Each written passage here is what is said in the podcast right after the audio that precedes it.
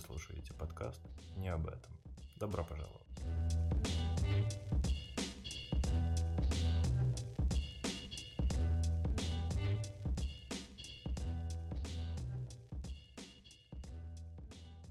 Актеры супер крутые, там их двое, и за весь фильм не появляется никого, кроме этих двух актеров. Но, чтобы ты понимал, образов, которые они играют, порядка 40. То есть русалка тоже один из этих бородатых мужиков, правда? Ты удивишься, если я скажу «да»? Ам, Тогда я не буду тебе спойлерить, Кирилл, и нет, там такого не было. Я все понял, я все понял.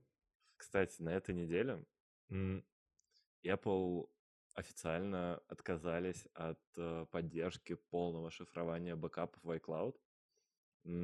Чтобы вы понимали, типа они сколько уже, не знаю, последние года два, наверное, активно отстраивают имидж э, privacy first компании, которая бережет и заботится о данных своих пользователей, никому их не отдает, в том числе государству. А теперь она такая, «М, кажется, полная копия твоего телефона, которая загружается в облако, больше не будет шифроваться, потому что... Вот, и ходят слухи, что это, короче, ФБР на них надавили. И теперь, мне кажется, должен быть огромный скандал. Если сами данные внутри телефона зашифрованы, разве не значит это, что они закачивают уже зашифрованные данные в облако? Ну, я так понимаю, что это не так работает. А почему ФБР тогда не может прочитать iPhone залоченный? Вот залоченный iPhone, почему нельзя его прочитать? Почему нельзя там отвинтить крышечку, взять чип памяти и прочитать? Что у него там внутри записано? Потому что он зашифрован. Зашифрован. Зашифрована железка, насколько я понимаю. И, ну, типа, сами данные, просто данные, ты не можешь к ним докопать, но они там где-то на дне лежат и вполне себе нормально хранятся. И ровно в таком же девственном виде они загружаются в облако, и если там их не шифровать, то они типа прям взрываются. Только сегодня просто смотрел лендосик у Apple про то, какая они security first компания и как у них все защищено. И типа карты не хранят вашу историю перемещений с намеком на Google. А, типа Wallet не хранит данные ваших карт и данные транзакций. А приложение здоровья защищает самое важное информацию о вашем теле и здоровье. Да, и типа реально на этом фоне просто выходили новостные заголовки, типа даже сама Apple не может получить доступа к некоторым данным на айфоне, потому что они так хорошо все шифруют, что вот даже они сами не могут, короче, настолько хорошо. Они напротив выставок а, CES и прочего в 2019 году а, вешали плакат типа «Эй, ребята, а как у вас там с защитой данных?» А теперь такие «Ой, а мы бэкапы не будем защищать и шифровать, и они там просто будут лежать. Живите теперь с этим».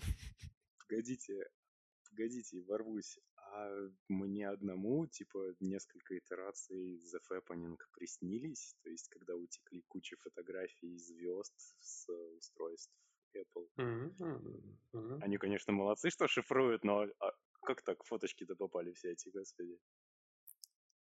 Я тоже вспомнил про это, когда было написано, что типа приложение iCloud хранит ваши данные в самом безопасном виде, типа зашифрованном и не раскрытом. Я такой, ага, ага, я помню. Но вы же должны понимать, что человеческий фактор, ну, типа, он всегда имеет место быть. Смотрите, сегодня, по-моему, или вчера буквально читал новость о том, что а, саудовский принц взломал телефон Безоса, отправив ему видос с Трояном в WhatsApp. Ты думаешь, он специально это сделал? Типа, руководитель Амазона потерял все свои данные, и типа их оттуда планомерно выкачивали какое-то время, включая ту переписку с саудовским принцем, которая в итоге вытекла в интернет. И мне кажется, Apple типа супер ни при чем. Если ты зашел на одноклассники.ре, а не ру, и ввел свои данные, то, ну, типа, сорян. Неважно, на каком устройстве ты это сделал. Не, это скорее даже не про такие вещи, а про то, что каждый должен быть готовым, что все, что он пишет, имеет и хранит, может утечь в любой момент откуда угодно. Как бы это уже факт, и ты с этим ничего не сделаешь. Типа такой мир вокруг. Что у тебя все супер завязано на экосистеме корпорации одной или другой или третьей, и рано или поздно будет какой-нибудь взлом или слив, или что-нибудь еще, или всплывет какой-нибудь твой старый аккаунт, когда тебе было 14 лет, и ты постил там, не знаю, что-нибудь ВКонтакте. Артем, у меня вопрос.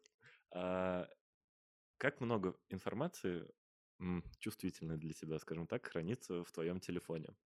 И если мы учитываем всякие банковские карты и прочее, то, мне кажется, довольно немало. Ну, типа, меня буквально бросает в дрожь от, мысли, что я могу потерять свой телефон где-то.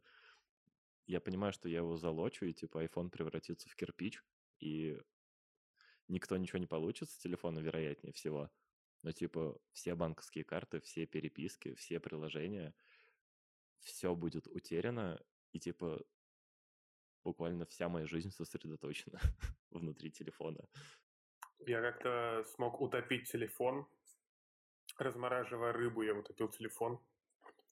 И э, он вообще перестал включаться, но все типа мертвый, просто кусок пластика.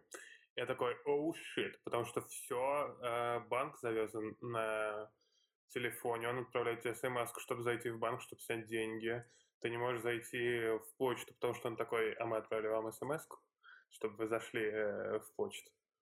Вот, и это лочит тебя полностью вообще от всего. И это немного такое странное чувство, когда ты не можешь пользоваться, типа, это же мой аккаунт, но я не могу зайти, потому что у меня телефон. Это были страшные два часа моей жизни. Это 22 января 2020 года, и мы начали.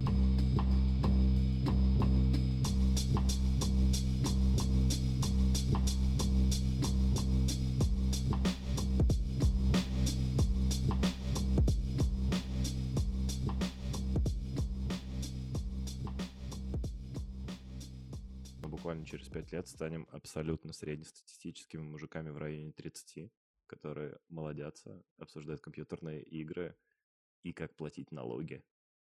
Я не буду молодиться. Я буду старпером. Я принял решение. Старпером быть круто. Ты такой говоришь, типа, сынок, я пожил уже, у меня 30 лет, блядь. И все, и сразу другое отношение. И у меня пистолетов на фоне.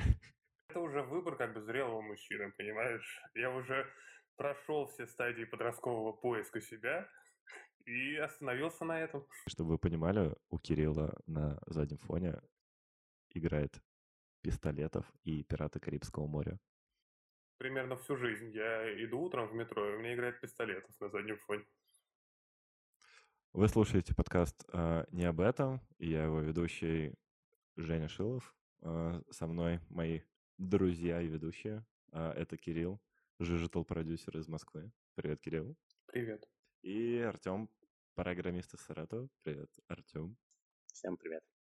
В этом выпуске мы хотим поговорить о том, что нам уже 25, и мы давно не молоды, и мы начинаем забывать некоторые вещи. Короче, проблема на самом деле очень простая. А, лично я просто смотрю дофига всего в YouTube, и YouTube мне подсовывает постоянно какие-то новые короткие видосики. Я такой, ммм, интересно. А, и получается такая жвачка для мозга. Я смотрю супер разные темы, но ни одна из них не оставляет в мозгу вообще никаких знаний. То есть это такое просто посмотреть, э, не знаю, Сирик или какой-нибудь South Park. Просто смотришь кучу всего. Я смотрю астрономию, что-то канал про оружие, канал про историю, канал еще про какую-то хуйню. Но в результате, ну, это не образование. Это типа просто развлекуха э, развлекуха, которая маскируется под, типа, ты как бы вроде и не совсем, не совсем хуйней занимаешься, но в итоге ничего у тебя не остается в голове. Блин, к этому можно просто супер по-разному относиться. Ты можешь думать, что а, я деградант, у меня вытекают мозги, вот это все, а можешь думать, что типа, окей, мы теперь живем в таком мире. У меня вокруг много информации, и я действительно не могу ее ограничить таким образом, что я не перестану упускать важную для меня информацию. Мне придется потреблять все, и какую-то часть из этого я не запомню. Окей, ладно, поехали дальше. Нужна какая-то система, наверное, потребления. Нужно как-то планировать, что ты смотришь и что ты читаешь. Мне на самом деле очень сильно резонирует э, твоя история с э, Ютубом, потому что ну, там сейчас, по-моему, несколько версий назад э, в приложении можно было посмотреть, типа, сколько ты смотришь YouTube в день. И когда я вообще заметил эту фичу, я, ну, сказать, что офигел, это ничего не сказать, потому что в некоторые дни у меня там было типа 4 часа Ютуба, я просто не понимал откуда. Я такой, о, прикольно. Вот. Um, ну, первое, что я сделал, я добавил прям в самом приложении, типа, ограничение. Через 45 минут он говорит, типа, прям сам YouTube, само приложение на телефоне говорит, типа, так, давай-ка ты немножко расслабишься, вот, и, может быть, стоит закончить просмотр на сегодня. Ты просто нажимаешь кнопочку «скипнуть» и такой, типа, я хочу досмотреть, как там. Эта документалка идет жалкие 4 часа. Что меня останавливает? Время всего 4 утра. Погнали. Блин, у тебя нет чувства, что это ограничение ну, тебя чего-то лишает, что всегда есть что-нибудь еще интересное? А вот интересный видосик, рекомендации. Почему бы не посмотреть его тоже?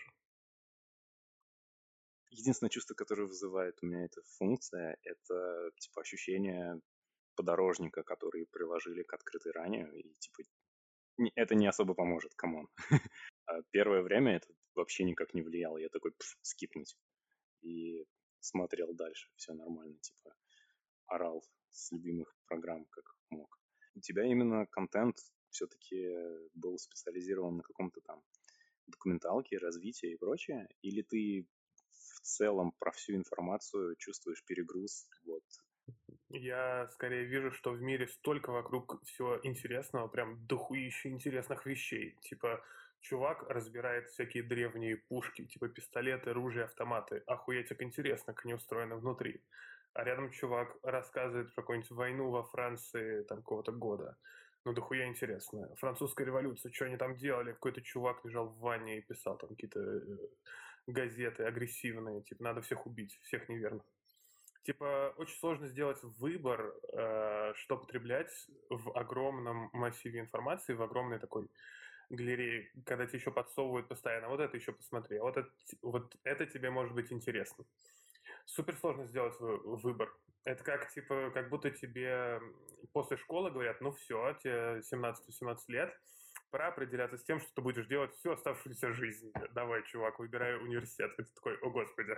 Вот. И то же самое происходит постоянно. Постоянно, ну, в меньшем формате, но постоянно перед тобой огромное поле вообще человеческой деятельности, которое все как-то интересно. Типа везде есть какие-то прикольные темы, прикольные обсуждения, как устроены там нейтронные звезды. Такой, м-м, никогда не задумывался об этом. Вот, и в результате ты просто тратишь свою жизнь на такие кусочки, которые никак у тебя не откладываются, ни к чему не ведут. Вот это моя большая боль. Типа, э, с одной стороны, хочется где-то в чем-то развиваться, наверное, но как выбрать, в чем ты хочешь развиваться? Интернет слишком большой, чтобы выбирать. Зачем? Зачем ставить себе искусственные рамки? Можно смотреть все, все вокруг. И никогда не останавливаться. Ну, то есть у тебя происходит такое цифровое переедание, и ты такой, что, что, что с этим делать? Да, да, я такой, что я делал весь день, господи, э, зачем я занимался, зачем? Ну, ты запоминаешь то, что ты смотришь, или типа вообще мимо проносится? Мозг, мозг выбрасывает то, что не используется. Учитывая, что я не использую там знания об устройстве нейтронной звезды, я его забываю через день. А оно никак не оседает в мозгу вот ты говоришь, что мозг берет и выкидывает и так далее. Готовясь к нашему сегодняшнему разговору, я наткнулся такого интересного ученого. Это, ну, в прошлом советский, теперь российский а, нейролингвист а, Татьяна Владимировна Черниговская. У нее куча лекций, на том же Ютубе, кстати.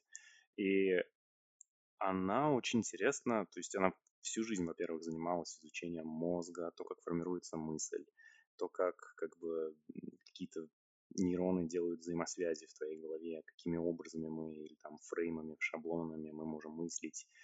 Э, она, правда, очень быстро скатывается в сторону там генетических предрасположений к этому всему, но с нашим как бы развитием и количеством информации, которую мы впитываем, наша осознанность, она начинает немножко отодвигаться, и мы начинаем просто терять контроль тем, что делает мозг, способ начать его за это карать — это именно что-то делать с этой информацией и не складывать ее в один большой мешок, не, не рассортировывая.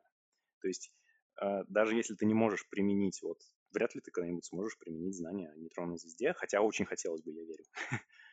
Но, э, но ты можешь вот знания по какому-то, по какой-то тематике, науке, что угодно, складировать вот не просто в общую папочку у себя в мозге под названием типа Азер другое, так сказать, да, и типа вот просто все туда накину, смешной видосик туда, там видосик про оружие и там французскую революцию, тоже туда.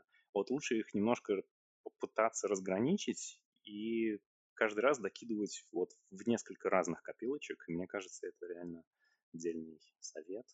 Да, мне кажется, конкретное приложение того, о чем говорит Артем, это может быть... Эм, у всех ведь бывали, бывали моменты, когда вы вдруг неожиданно решаете какую-то задачу. То есть вы даже не думаете о том, что... Не думаете о ней в непосредственный момент, но вдруг к вам приходит решение. А мозг просто достает из какого-то своего подпола сформированное решение на основе каких-то таких знаний, которые ты туда загрузил очень давно и забыл вообще, что они существуют. Но они там где-то копились, копились, как-то там друг с другом перемешивались, бродили, и вот, вот он выдал. А, смотрел интервью Дмитрия Глуховский, который написал «Метро 2033», «Метро 2034», «Метро 2035» и еще ряд книг. А, и его спросили про то, откуда он берет идеи вообще для своих произведений, и он как раз рассказал такую концепцию про то, что вот как будто ты живешь в избе такой, типа, и это твое сознание. На самом деле это тоненький-тоненький слой над всем вот массивом информации, который у тебя есть. И под твоей избой огромный такой типа подвал или огромный там колодец, который идет там вниз на много-много этажей а ты живешь только на самом верхнем. И ты все ненужное туда сгребаешь, все, что, от чего ты хочешь отказаться, все, что ты э, забыл, как бы не используешь, ты все туда скидываешь, и это живет там своей какой-то тайной жизнью, и вдруг вылезает в неожиданный момент. Во снах э, или просто как озарение, инсайт. Кстати, очень забавно. Ну, типа, с помощью этого способа обучался той сфере деятельности, в которой сейчас работаю. Я порядка года, наверное, знаешь, как открыл все краны информационных потоков э, и стал впускать в себя вообще э, все дерьмо, которое есть в интернете. Я читал все, что есть, все телеграм-каналы. Я был подписан на штук 20, наверное. Я читал 7 чатов, в трех из которых было больше двух с половиной тысяч человек. Да, Артем? Да. В конечном итоге я просто, типа, завел телеграм-канал, куда я стал выгружать что-то из мозга, из того, что я прочитал ну, просто ради того, чтобы это запомнить. И могу сказать, что это реально работает. Но я позанимался этим примерно год, я офигел. В какой-то момент практически все перестал читать. Но сейчас на работе у меня периодически, ну, просто несознательно всплывают такие штуки в голове. И я их применяю. Практика показывает, что это приносит пользу. То есть все, что у меня в голове возникает, оно как-то компилировалось само, буквально, там, ну вот во сне, как ты говоришь и притворяется в жизнь. То есть это точно работает, и это очень прикольно.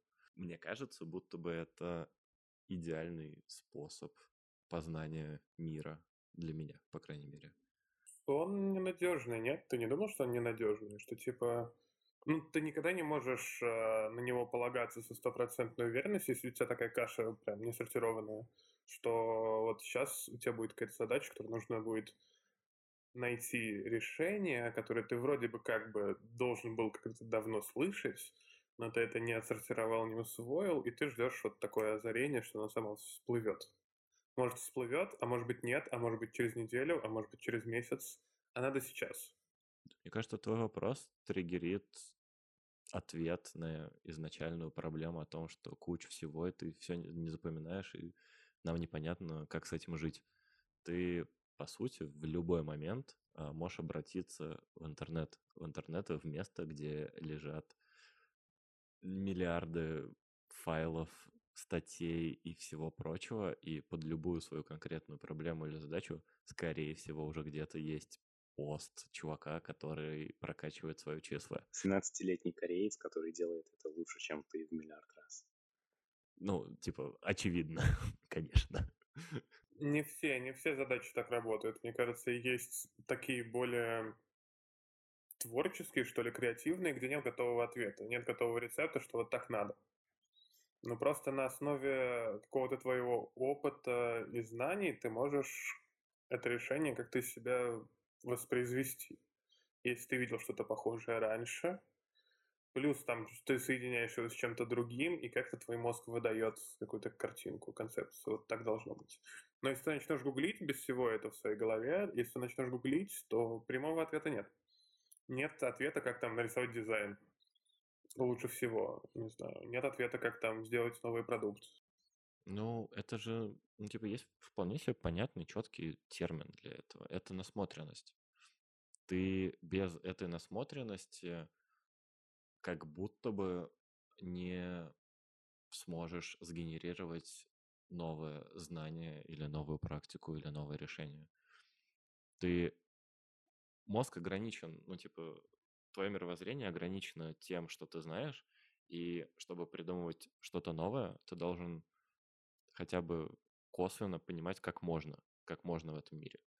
То есть наверняка есть люди, которые очень спокойно и уверенно себя чувствуют в полной неопределенности. То есть, знаешь, когда у меня нет барьеров, я могу творить все, что угодно. Я могу под коленкой зажать кисть и рисовать на дереве картины, и потом продавать их за миллионы долларов. И ты такой, вау, как ты это делаешь? Но в жизни белых воротничков нас э, обычно такого не происходит. И чтобы чувствовать себя уверенно в современном мире, ты, ну, типа, наверное, вынужден э, пропускать через себя тонны информации, чтобы в какой-то момент, знаешь, выйти в белом платье под свет прожектора и такой «Я придумал!» И, возможно, ты придумал действительно что-то стоящее. Мне кажется, что, возможно, этот способ запоминания информации, он действительно не очень надежный. Складывается как минимум ощущение того, что ты, э, знаешь, спускаешь все на автопилоте, и это странно, потому что хочется все контролировать, хочется понимать, что с тобой происходит, но где-то внутри теплится надежда, что это работает, тебя пару раз точно прокатывало, но в таких, знаешь, больших блоках жизненных, типа научиться новой профессии или стать кем-то, кем ты до этого не являлся. Вот, и это меня успокаивает. Кажется, что можно вот так вот посидеть, поботать какое-то время, там, читать все подряд. Может быть, может быть, в очень исключительных случаях конспектировать то, что ты читаешь. Ну, типа, фигня, обычно так не делаешь. Вот, и потом, ну, нормально прокатывает. Не знаю, типа, ни у кого так не было, разве? Хм. Я, я наоборот, являюсь скорее негативным примером в похожей истории. Вот. Но, наверное, у меня не было прям Потому что мы сейчас сначала поговорили о том, что если ты систематизируешь эти знания и начинаешь их как-то документировать, в твоем случае появился телеграм-канал, куда ты довольно... Ну, типа супер не сразу. Окей, хорошо. Супер не сразу. Но какая-то структура тебя, типа, вот, драйв твой наполняла, чтобы как-то формализировать то, что у тебя есть из этого потока информации. Потому что вот когда ты говорил я открыл все экраны, и полилась инфа со всех сторон. Вот. Но я этим летом, типа, какое-то время занимался там немножко работал над сменой направления в моей профессии. Вот. Я какое-то время прям кучу всего старался там учить, брал какие-то курсы онлайновые, сидел такой прям бодро. И Видимо, из-за того, что я объективных маленьких целей перед собой не ставил или не ставил этот поток на какую-то запись, вот, очень много чего я как бы пропустил сквозь себя и не задержал. Я как бы прочитал какую-то статью и потом понял, что я только типа термин из нее запомнил. Эм, и это, ну не знаю, меня это немножко деморализовало, но я понял как бы свои ошибки. Я такой типа, окей, видимо, как-то вот отпускать свой мозг вожжи с него, типа, запускать, и он как дикий жеребец помчался, типа, по полюшку, и там куча инфы, и он такой, типа, и гуго, и прям в ней, короче, ромашки, все там, все, все дела, он прям роет. Капец, у тебя интересные ассоциации с мозгом. Типа, мой мозг — это Ну, коняшка. конечно, это жеребец, такой он весь поджарый. Он носится по полю и мотает свои гривы и такой, типа. Это, конечно, все замечательно, но к чему мы пришли? Вывод у нас какой? Ну, с другой стороны, мы не обещали, что мы терапевтический, терапевтический подкаст и найдем решение. Ну, в общем, я хочу выразить вам благодарность за то, что вы присоединились. Это раз. Во-вторых, я надеюсь, что мы это дело не бросим. И в-третьих, нам стопудово будет стыдно за то, что мы сейчас сделали, потому что я это сто процентов выложу. И, ну, Кошмар, нет, нет, нет. Ты же обещал этот тестовый пилот. и, ну, типа, главное продолжать